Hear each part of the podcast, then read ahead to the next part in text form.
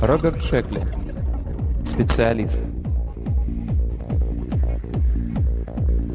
Фотонный шторм разразился без предварительного предупреждения, обрушился на корабль из-за плеяды красных звезд-гигантов. Глаз едва успел с помощью передатчика подать второй и последний сигнал тревоги, как шторм уж бушевал вовсю. Для передатчика это был третий дальний перелет и первый в жизни шторм световых лучей. Когда корабль заметно отклонился от курса, принял на себя удар фронта волны и чудовищно накренился, передатчик перепугался не на шутку. Однако страх тотчас рассеялся, уступив место сильнейшему возбуждению. «Чего бояться?» – подумал передатчик. «Разве не готовили меня как раз к таким аварийным ситуациям?» Когда налетел шторм, передатчик беседовал с питателем, но сразу же резко оборвал разговор. Он надеялся, что питатель благополучно выпутается. Жаль юнца, это его первый дальний рейс. Нитевидные проволочки, составляющие большую часть тела передатчика, были протянуты по всему кораблю. Передатчик быстро поджал их под себя, все, кроме тех, кто связывали его с глазом, двигателем и стенками. Теперь все зависело от них. Пока не уляжется шторм, остальным членам команды придется рассчитывать только на свои силы.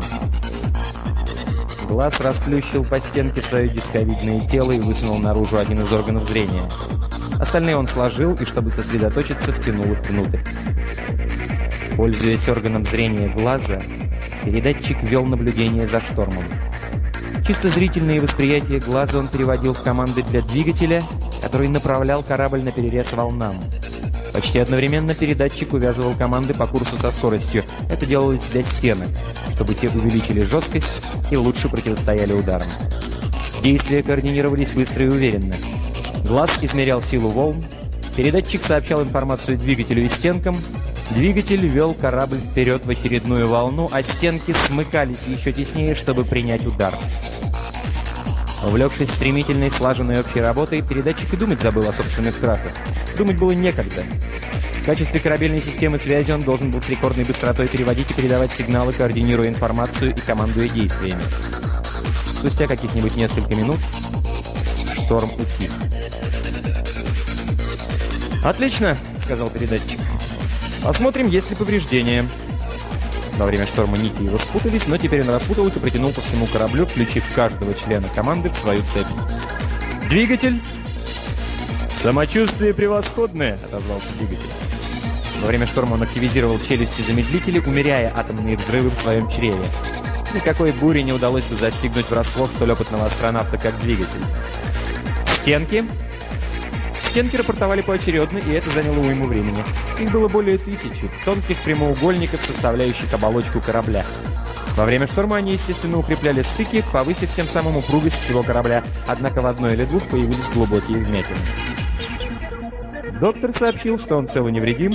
Он состоял в основном из рук и во время шторма цеплялся за какой-то аккумулятор. Теперь он снял со своей головы нить, тянущуюся от передатчика, отключился таким образом от цепи и занялся изрешеченными стенками. «Давайте-ка побыстрее», — сказал передатчик, не забывая, что предстоит еще определить местонахождение корабля. Он предоставил слово четырем аккумуляторам. «Ну, как вы там?» — спросил он. Ответа не было. Аккумуляторы сладко спали. Во время шторма их рецепторы были открыты, и теперь все четверо раздувались от избытка энергии. Передатчик подергал своими ниточками, но аккумуляторы не шелохнулись. «Пусти-ка меня!» — вызвался питатель. Бедняга не сразу догадался прикрепиться к стенке своими всасывающими трубками и успел таки хлебнуть лихо, но петушился ничуть не меньше, чем всегда. Из всех членов команды питатель был единственным, кто никогда не нуждался в услугах доктора. Его тело регенерировало самостоятельно. Он торопливо пересек пол на своих щупальцах, их было около 12, и легнул ближайший аккумулятор. Огромный конус, напоминающий гигантскую копилку, приоткрыл было один глаз, но тут же закрыл его снова. Питатель вторично легнул аккумулятор, на этот раз вовсе безрезультатно. Тогда он дотянулся до предохранительного клапана, расположенного в верхней части аккумулятора, и выпустил часть запаса энергии. «Сейчас же прекрати!» – буркнул аккумулятор. «А ты проснись и рапортуй по всей форме!» Аккумуляторы раздраженно заявили, что они вполне здоровы, и что любому дураку это ясно. На время шторма их пригвоздили к полу монтажные болты. Остальная часть проверки прошла быстро, Мыслитель был здоров и бодр, а глаз восторженно расхваливал красоты шторма. Произошел только один несчастный случай.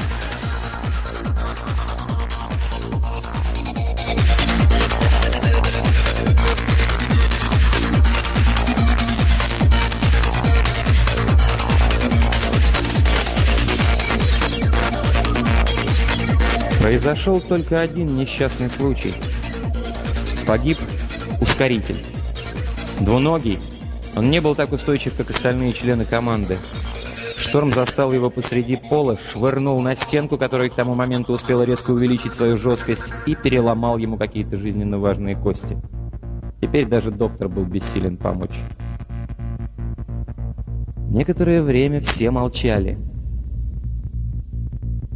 Гибель какой-то части корабля – дело не шуточное. Корабль – это единое целое, состоящее исключительно из членов команды. Утрата одного из них – удар по всей команде. Особенно серьезно обстояло дело именно сейчас. Корабль только-только доставил груз в порт, отделенный от центра галактики несколькими тысячами световых лет. После шторма координаты корабля были совершенно неизвестны. Глаз подполз к одной из стенок и выставил орган зрения наружу. Стенки пропустили его и тотчас сомкнулись снова. Высунувшись из корабля, орган зрения удлинился настолько, чтобы обозревать всю звездную сферу. Картина была сообщена передатчику, который доложил о ней мыслителю. Мыслитель, гигантская бесформенная глыба протоплазмы, лежал в углу каюты. В нем хранилась память всех его предков-космопроходцев — он рассмотрел полученную картину, мгновенно сравнил ее с массой других запечатленных в его клетках и сообщил. В пределах досягаемости нет ни одной планеты, входящей в галактическое содружество. Передатчик машинально перевел каждому сообщение, которого опасались больше всего на свете. С помощью мыслителя глаз определил, что корабль отклонился от курса на несколько сот световых лет и находится на окраине галактики. Каждый член команды хорошо понимал, что это означает. Без ускорителя, который разгоняет корабль до скорости во много раз превышающей световую, им никогда не вернуться домой. Обратный перелет без ускорителя продлится дольше, чем жизнь каждого из них. Нам остается избрать одну из двух возможных линий поведения. Первая Пользуясь атомной энергией двигателя, направить корабль к ближайшей галактической планете. Это займет приблизительно 200 световых лет. Возможно, двигатель доживет до конца пути, но остальные наверняка не доживут. Вторая — найти в зоне нашего местонахождения примитивную планету, населенную потенциальными ускорителями. Выбрать одного из них и обучить, чтобы он разгонял наш корабль на пути галактической территории. Сложив все варианты, отысканные в памяти предков, мыслитель умолк.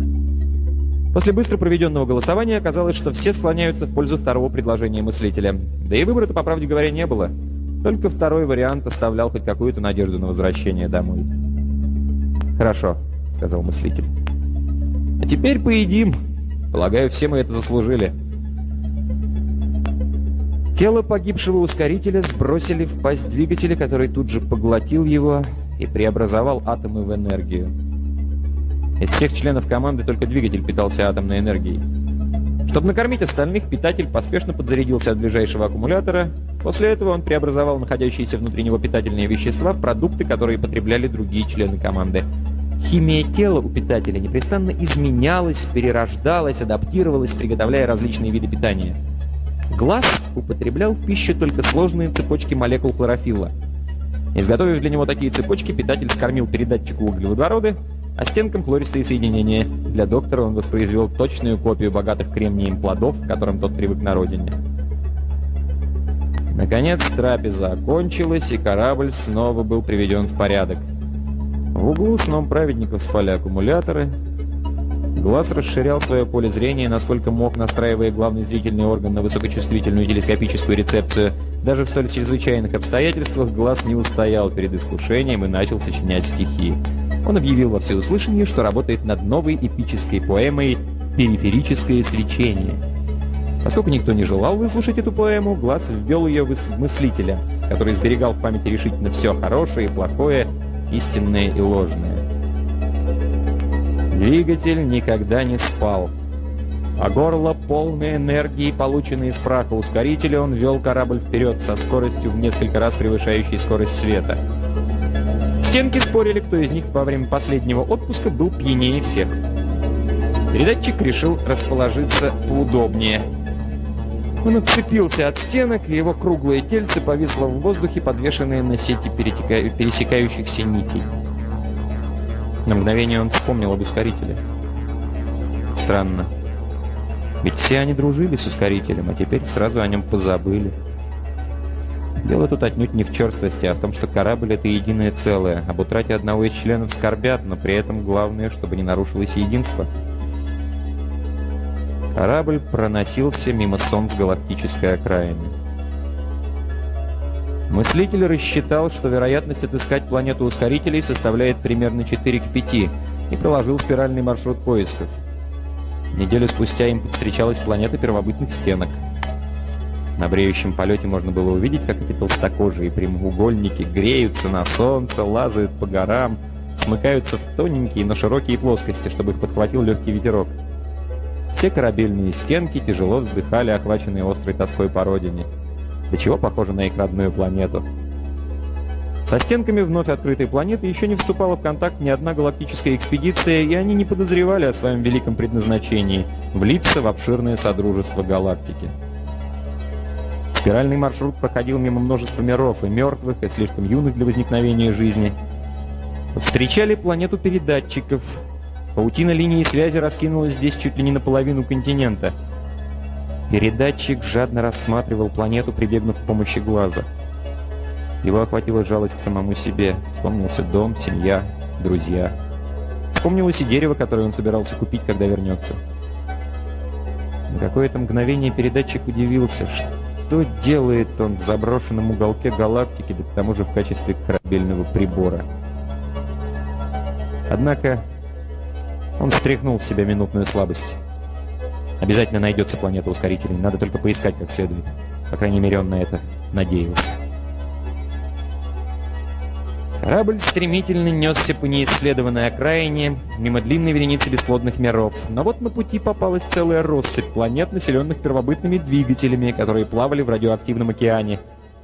«Какая богатая территория!» — обратился питатель к передатчику. «Галактике следовало бы выслать сюда отряд контактеров». «Возможно, после нашего возвращения так и поступят», — ответил передатчик. Они были очень дружны между собой. Их связывало чувство еще более теплое, чем всеобъемлющая дружба членов команды. Дело не в том, что оба были младшими членами команды, хотя и взаимная привязанность объяснялась и этим. Оба выполняли сходные функции. Вот где коренилось родство душ. Передатчик переводил информацию, питатель преобразовывал пищу. Они внешне-то были схожи. Передатчик представлял собой центральное ядро с расходящимися во все стороны нитями, питатель — центральное ядро с расходящимися во все стороны трубочками — Передатчик считал, что после него наиболее сознательное существо на корабле — это питатель. По-настоящему передатчик никогда не понимал, как протекают сознательные процессы у некоторых членов команды. Еще Солнце, еще планеты.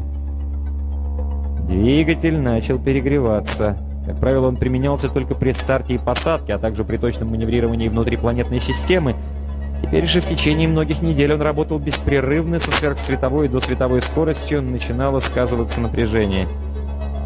С помощью доктора питатель привел в действие систему охлаждения двигателя. Грубое средство, но приходилось довольствоваться малым. Перестроив атомы азота, кислорода и водорода, питатель создал охлаждающую жидкость. Доктор порекомендовал двигателю длительный отдых. Он предупредил, что бравый ветеран не протянет и недели при таком напряжении. Поиски продолжались но настроение команды постепенно падало. Все понимали, что в галактике ускорители встречаются редко, не то что расплодившиеся стенки и двигатели. От межзвездной пыли на стенках появились оспины. Стенки жаловались, что по приезде домой разорятся, так как им необходимо будет пройти полный курс лечения в косметическом салоне. Передатчик заверил их, что все расходы примет на себя фирма. Даже глаз налился кровью от того, что беспрерывно таращился в пространство подлетели еще к одной планете. Сообщили ее характеристики мыслителю, который надолго задумался над ними. Спустились поближе, так что можно было разглядеть отдельные предметы. Ускорители. Примитивные ускорители. Стремительно развернулись назад в космос строить дальнейшие планы. Питатель приготовил 23 опьяняющих напитка, чтобы отпраздновать событие. Корабль на трое суток вышел из строя.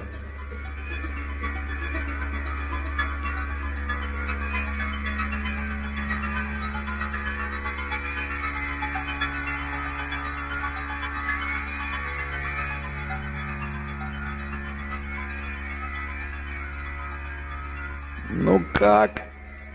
Все готовы?» Еле слышно спросил передатчик на четвертые сутки. Он мучился. С похмелья горели все нервные окончания. Ну и хватил же он лишку. У него сохранились смутные воспоминания о том, как он обнимал двигателя и приглашал по возвращении поселиться на одном дереве. Сейчас передатчик содрогался при одной мысли об этом. Остальные члены команды чувствовали себя не лучше. Стенки пропускали воздух, они слишком ослабели. Чтобы сомкнуться как следует, доктор валялся без чувств. Но хуже всех пришлось питателю. Поскольку его система приспосабливалась к любому горючему, кроме атомного, он отведал все им же приготовленные зелья, в том числе неустойчивый йод, чистый кислород и взрывчатый сложный эфир. Вид у него был весьма жалкий. Трубочки, обычно красивого цвета морской воды, покрылись оранжевыми подтеками. Его пищеварительный тракт работал вовсю, очищаясь от всевозможной гадости, и питатель маялся по носам. Трезвыми оставались только мыслитель и двигатель. Мыслитель пить не любил, свойство необычное для астронавта, но характерное для мыслителя, а двигатель не умел. Все прислушались к поразительным сообщениям, которые без запинки выкладывал мыслитель. Рассмотрев поверхность планеты при помощи глаза, мыслитель обнаружил там металлические сооружения. Он выдвинул устрашающую гипотезу, будто ускорители на этой планете создали у себя механическую цивилизацию. «Так не бывает», — категорически заявили три стенки, и большинство команды с ними согласилось, ведь металл, по их мнению, или был запрятан глубоко под землей, или валялся в виде ничего не стоящих ржавых обломков. «Не хочешь ли ты сказать, будто они делают из металла вещи?» — осведомился передатчик. Прямо из обыкновенного мертвого металла? А что из него можно сделать?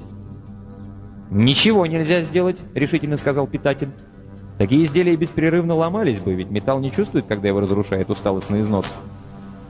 Однако мыслитель оказался прав. Глаз увеличил изображение, и каждый увидел, что ускорители понаделали из неодушевленного металла большие укрытия, экипажи и прочие предметы.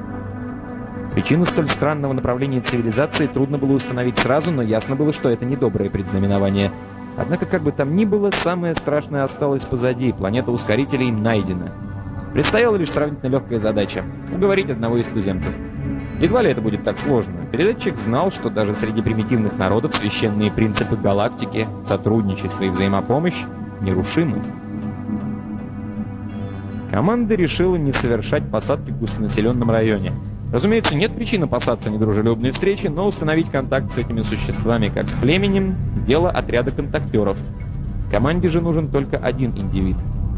Поэтому они выбрали почти необитаемый земельный массив и совершили посадку, едва эту часть планеты окутала ночь.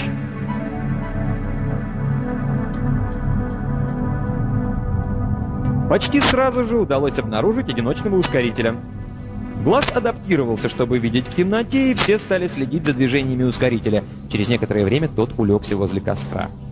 Мыслитель разъяснил, что это распространенный среди ускорителей обычай отдыха.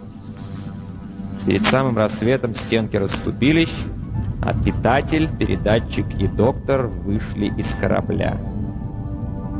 Питатель ринулся вперед и похлопал туземца по плечу.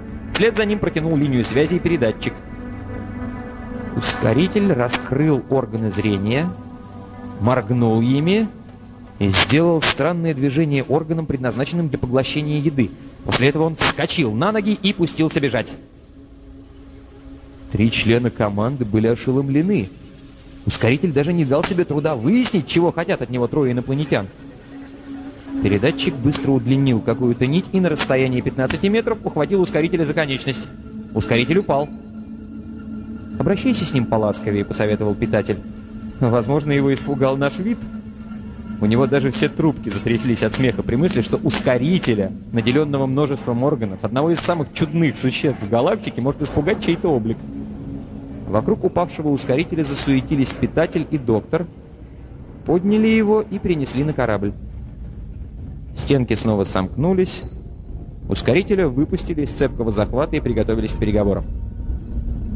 Едва освободясь, ускоритель вскочил на ноги и метнулся к тому месту, где только что сомкнулись стенки. Он неистово забарабанил в них верхними конечностями, отверстие для поглощения еды у него дрожало.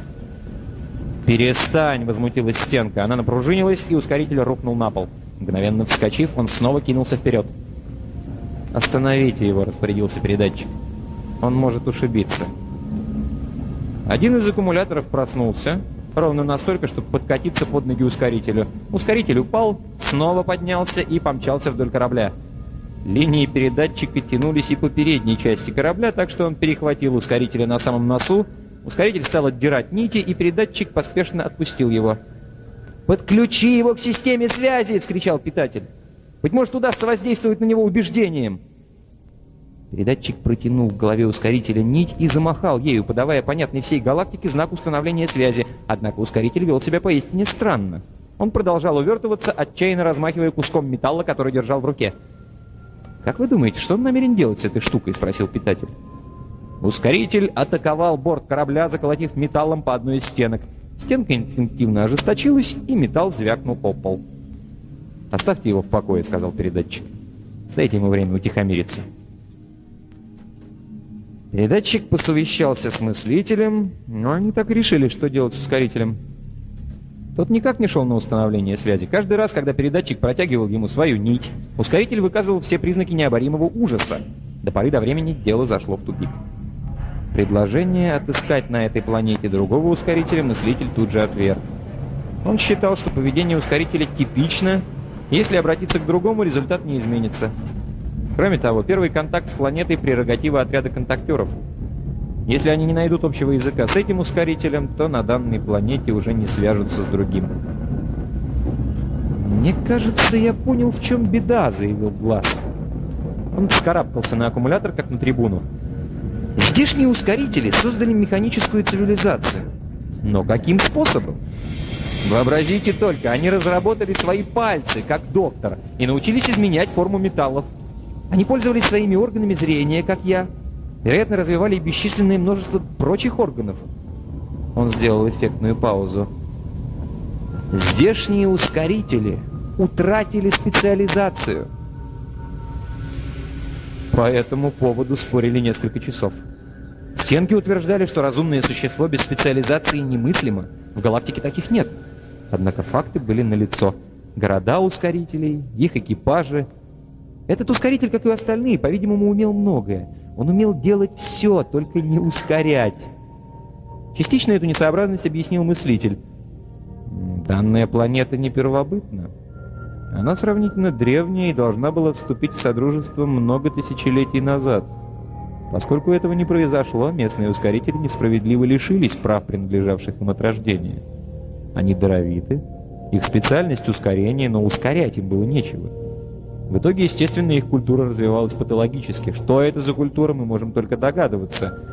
Однако, если исходить из имеющихся данных, есть все основания полагать, что местные ускорители неконтактны. Мыслителю была свойственна манера самые поразительные заявления делать самым невозмутимым тоном.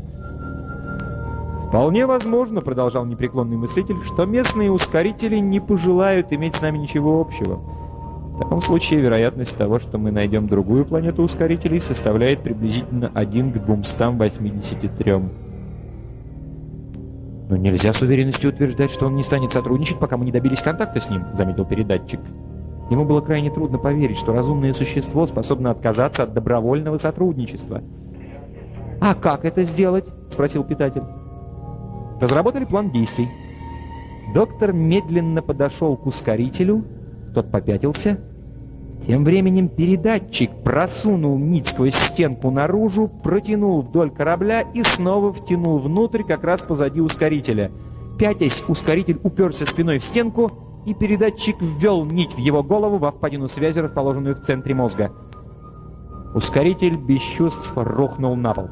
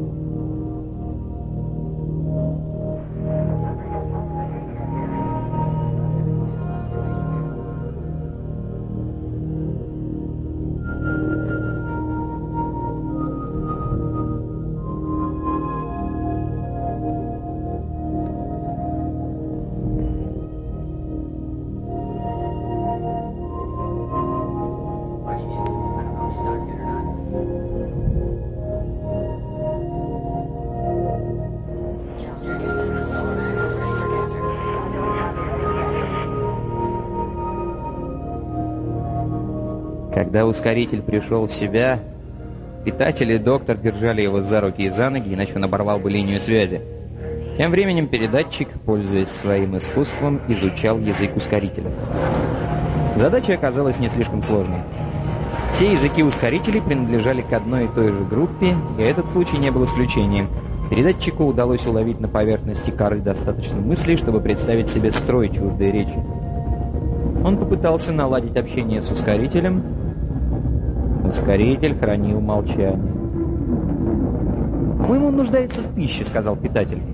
Все вспомнили, что ускоритель находится на борту корабля почти двое суток. Питатель изготовил одно из стандартных блюд, любимых ускорителями, и подал его чужаку. «О, Господи! Бифштекс!» — воскликнул ускоритель. По переговорным цепям передатчика вся команда испустила радостный клич — Ускоритель произнес первые слова. Передатчик проанализировал слова и покопался в памяти.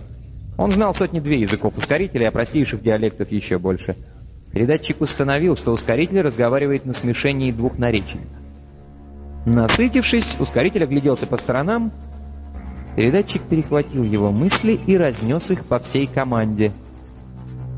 Ускоритель воспринимал окружающее как-то необычно — Корабль казался ему буйством красок, По стенкам пробегали волны, Прямо перед ним находилось нечто вроде гигантского черно-зеленого паука, чья паутина опутала весь корабль и протянулась к головам остальных невиданных существ.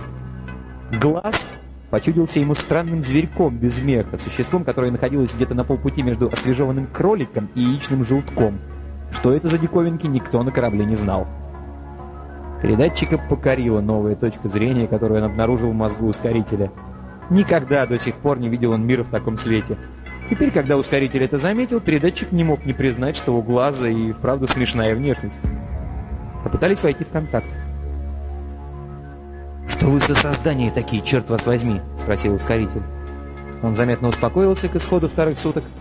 «Зачем вы схватили меня? Или я просто свихнулся?» «Нет», — успокоил его передатчик. «Твоя психика вполне нормальна. Перед тобой торговый корабль галактики. Штормом нас занесло в сторону, а наш ускоритель погиб. «Допустим, но при чем тут я?» «Нам бы хотелось, чтобы ты присоединился к нашей команде», — ответил передатчик, и стал новым ускорителем. Ускорителю растолковали обстановку, и он задумался. В мыслях ускорителя передатчик улавливал внутреннюю борьбу. Тот никак не мог решить, наяву ли все это с ним происходит или нет. Наконец ускоритель пришел к выводу, что он не сошел с ума. «Слушайте, братцы», — сказал он, я не знаю, кто вы такие и в чем тут дело, но... Мне пора отсюда убираться. У меня кончается увольнительный, и если я не появлюсь в самое ближайшее время, мне не миновать дисциплинарного взыскания. Передатчик попросил ускорителя пояснить, что такое дисциплинарное взыскание, и послал полученную информацию мыслителю. Эти ускорители заняты склокой. Таково было заключение мыслителя. «Но зачем?» — спросил передатчик. В мыслях он с грустью допустил, что мыслитель, очевидно, прав — Ускоритель не выказывал особого стремления сотрудничать. «С удовольствием выручил бы вас, ребят», — продолжал ускоритель. «Но откуда вы взяли, что я могу придать скорость такому огромному агрегату? Ведь чтобы только-только сдвинуть ваш корабль с места, нужен целый танковый дивизион». «Одобряете ли вы войны?» — спросил по предложению мыслителя передатчик. «Никто не любит войну, особенно те, кому приходится проливать кровь». «Зачем же вы воюете?» Органом приема пищи ускоритель скорчил какую-то мину, которую глаз зафиксировал и переслал мыслителю. «Одно из двух, или ты убьешь, или тебя убьют. А вам, друзья, известно, что такое война?» «У нас нет войн», — чеканил передатчик. «Счастливые», — горько сказал ускоритель. «А у нас есть. Много». «Конечно», — подхватил передатчик. К этому времени он успел получить у мыслителя исчерпывающее объяснение — а хотел бы ты с ними покончить? Конечно. Тогда лети с нами. Стань ускорителем. Ускоритель встал и подошел к аккумулятору. Усевшись на него, ускоритель сжал кулаки. «Какого черта ты тут мелешь? Как я могу прекратить все войны?» — осведомился он. «Даже если бы я обратился к самым важным шишкам и сказал, этого не нужно», — прервал его передатчик. Достаточно отправиться с нами в путь. Доставишь нас на базу, галактика вышлет на вашу планету отряд контактеров, тогда воинам придет конец. «Черт из два!» — ответил ускоритель. «Вы, миляги, значит, застряли здесь. Ну и прекрасно. Никаким чудищем не удастся завладеть землей».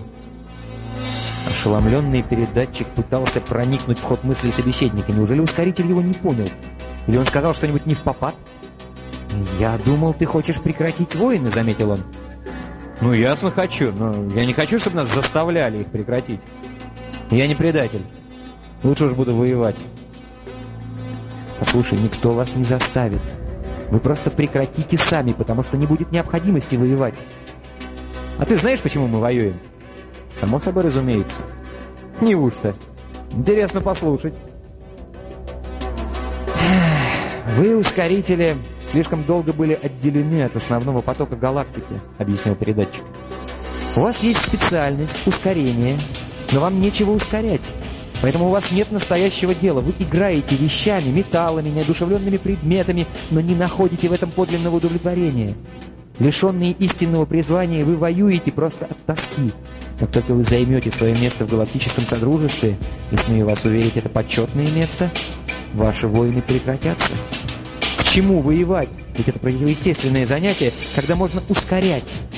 Кроме того, исчезнет ваша механическая цивилизация, поскольку нужды в ней уже не будет. Ускоритель покачал головой, жест, который передатчик истолковал как признак растерянности. Ты хочешь сказать, что этим и должен заниматься каждый житель Земли? Безусловно, подтвердил передатчик. Это ваша великая профессия. На несколько минут ускоритель задумался. «По-моему, тебе нужен врач-психиатр или что-нибудь в этом роде». «Никогда в жизни я не мог бы это сделать. Я начинающий архитектор, к тому же...» «Ну, да, это трудно объяснить». Однако передатчик уже воспринял возражение ускорителя, в мыслях которого появилась особь женского пола. Да не одна, а две или три. Притом передатчик уловил ощущение одиночества, отчужденности. Ускоритель был преисполнен сомнений. Он боялся. «Когда мы попадем в галактику», — сказал передатчик, горячо надеясь, что нашел нужные доводы, «ты познакомишься с другими ускорителями и с ускорительницами. Вы, ускорители, все похожи друг на друга, так что ты с ними непременно подружишься. А что касается одиночества на корабле, так здесь его просто не существует». Ты еще не понял, в чем суть содружества. В содружестве никто не чувствует себя одиноким. Ускоритель надолго задумался над идеей существования внеземных ускорителей. Передатчик силился понять, почему эта идея настолько поразила его собеседника, ведь галактика кишит ускорителями, питателями, передатчиками и многими другими видами разумных существ в бесконечных вариантах и повторениях. «Все же не верится, что кто-нибудь способен покончить со всеми воинами», — пробормотал ускоритель. Откуда мне знать, что это не ложь? У передатчика появилось такое ощущение, словно его ударили в самое ядро. Должно быть, мыслитель был прав, утверждая, что эти ускорители не станут сотрудничать. Значит, деятельность передатчика прекратится. Значит, он вместе со всей командой проведет остаток жизни в космосе только из-за тупости горстки ускорителей. Однако даже эти горькие мысли не приглушили чувство жалости к ускорителю. Какой ужас, думал передатчик. Вечно сомневаться, не решаться, никому не верить. Если эти ускорители не займут подобающего им места в галактике, кончится тем, что они истребят друг друга. Им давным-давно пора вступить в содружество.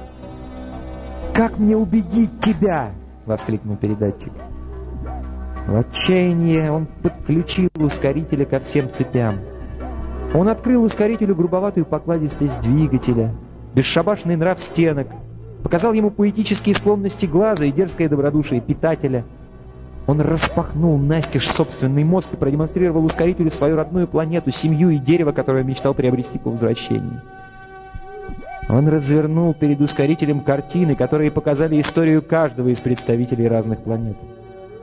У них были разные моральные понятия, но всех их объединяли узы галактического содружества.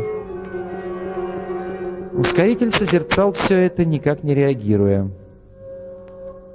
Немного погодя, он покачал головой. Ответ был выражен жестом, неуверенным, смутным, но явно отрицательным. Передатчик приказал стенкам открыться. Те повиновались, и ускоритель ошарашенно уставился в образовавшийся проем. «Ты свободен», — сказал передатчик. Отключи только линию связи и ступай. А как же вы? Поищем другую планету ускорителей. Какую? Марс? Венеру? Не знаю. Остается только надеяться, что поблизости есть другая. Ускоритель посмотрел в проем и перевел взгляд на команду. Он колебался, и лицо его ясно отражало внутреннюю борьбу. «Все, что вы мне показывали, правда?» Отвечать не пришлось. «Ладно», — внезапно заявил ускоритель. «Поеду. Я, конечно, круглый дурак, но я поеду. Если вы так говорите, значит, так оно и есть». Передатчик видел, что мучительные колебания, которых стоило ускорителю согласия, лишили его ощущения реальности происходящего. Он действовал как во сне, когда решения принимаются легко и беспечно. «Осталось лишь маленькое затруднение», — прибавил ускоритель с истерическим легкомыслием. Ребят, будь я проклят, если умею ускорять. Вы, кажется, упоминали о сверхсветовой? Да я не дам и мили в час. Да нет же. Уверяю тебя, ты умеешь ускорять, убеждал его передатчик, сам не вполне веря в то, что говорит. Он хорошо знал, на что способны ускорители, но этот... Ты только попробуй. Обязательно, согласился ускоритель. Во всяком случае, тогда я уж наверняка проснусь.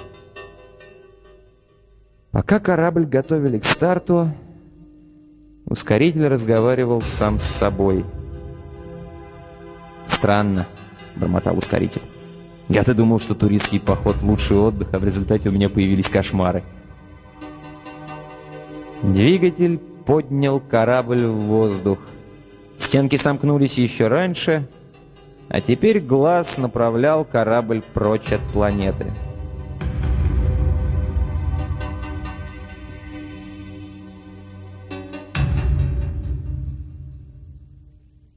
«Мы вышли из зоны притяжения», — сообщил передатчик. Прислушавшись к ускорителю, он молил судьбу пощадить разум этого бедняги. Сейчас глаз и мыслитель зададут курс, я передам его тебе, а ты ускоряй в заданном направлении. «Ты сумасшедший», — пролепетал ускоритель. «Ты ошибся планетой. И вообще, хорошо бы исчезли кошмарные видения».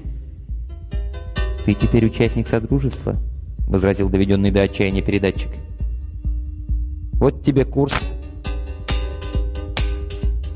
Ускоряй! Какое-то мгновение ускоритель бездействовал. Он медленно стряхивал с себя оцепенение, начиная осознавать, что все это ему не приснилось.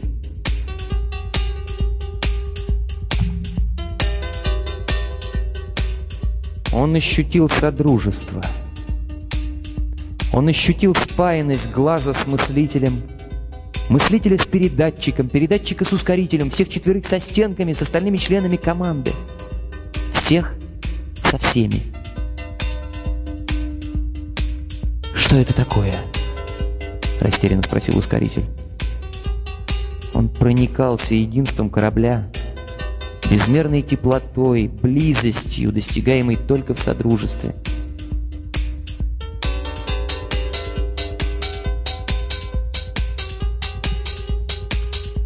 Он стал ускорять. Ничего не получилось.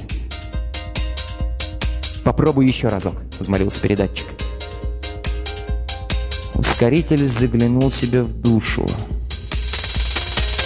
Ему открылся бездонный колодец сомнения и страха. Смотрясь в него, как в зеркало, он видел лишь свое искаженное ужасом лицо. Мыслитель осветил ему этот колодец.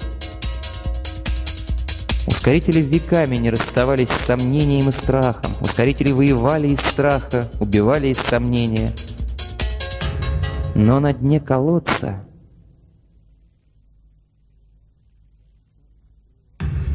там скрывалась тайна ускорения. Человек, специалист — ускоритель. Теперь он целиком влился в команду, растворился в ней, как бы обнял мыслителя и передатчика за плечи. Внезапно корабль рванулся вперед с восьмикратной световой скоростью, и эта скорость все возрастала.